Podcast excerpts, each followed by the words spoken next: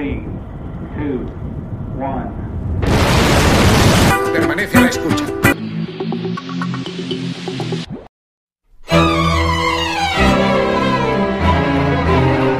En UTP evolucionamos por y para ti.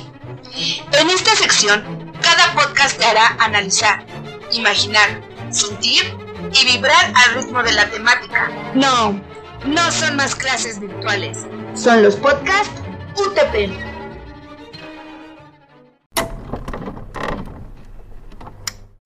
La flaca, la calaca, la huesuda. ¿Sabes de quién estamos hablando, cierto? Sabemos todos que la muerte viene muy bien representada en nuestra era prehispánica, de los sacrificios, de los dioses, de nuestros conquistadores los españoles y sin duda alguna del sincretismo del cual los mexicanos hemos sido parte del adoptar y aportar a nuestro Día de Muertos ciertas características de otras culturas. ¿Cómo? ¿No identificas la palabra sincretismo?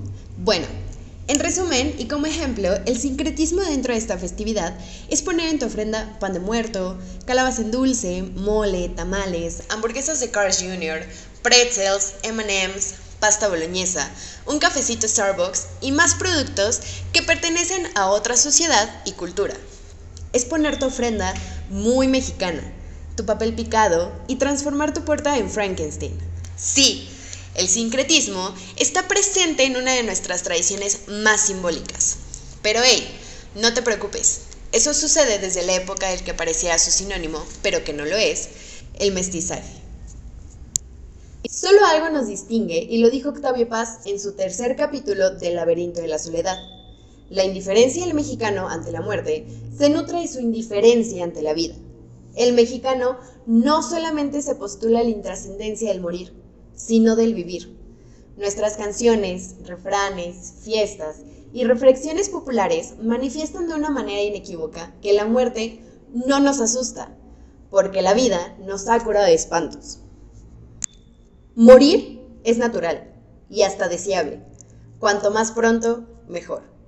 Nuestra indiferencia ante la muerte es la otra cara de nuestra indiferencia ante la vida. Matamos porque la vida, la nuestra y la ajena, carezca de valor. Y es natural, porque así ocurre. Vida y muerte son inseparables. Y cada vez que la primera pierde significación, la segunda se vuelve intrascendente.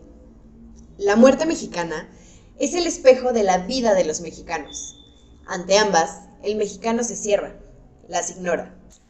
Pero bueno, ¿y tú? ¿Celebras realmente como mexicano? Porque en la voz de nuestros docentes invitados, la cosa es otra.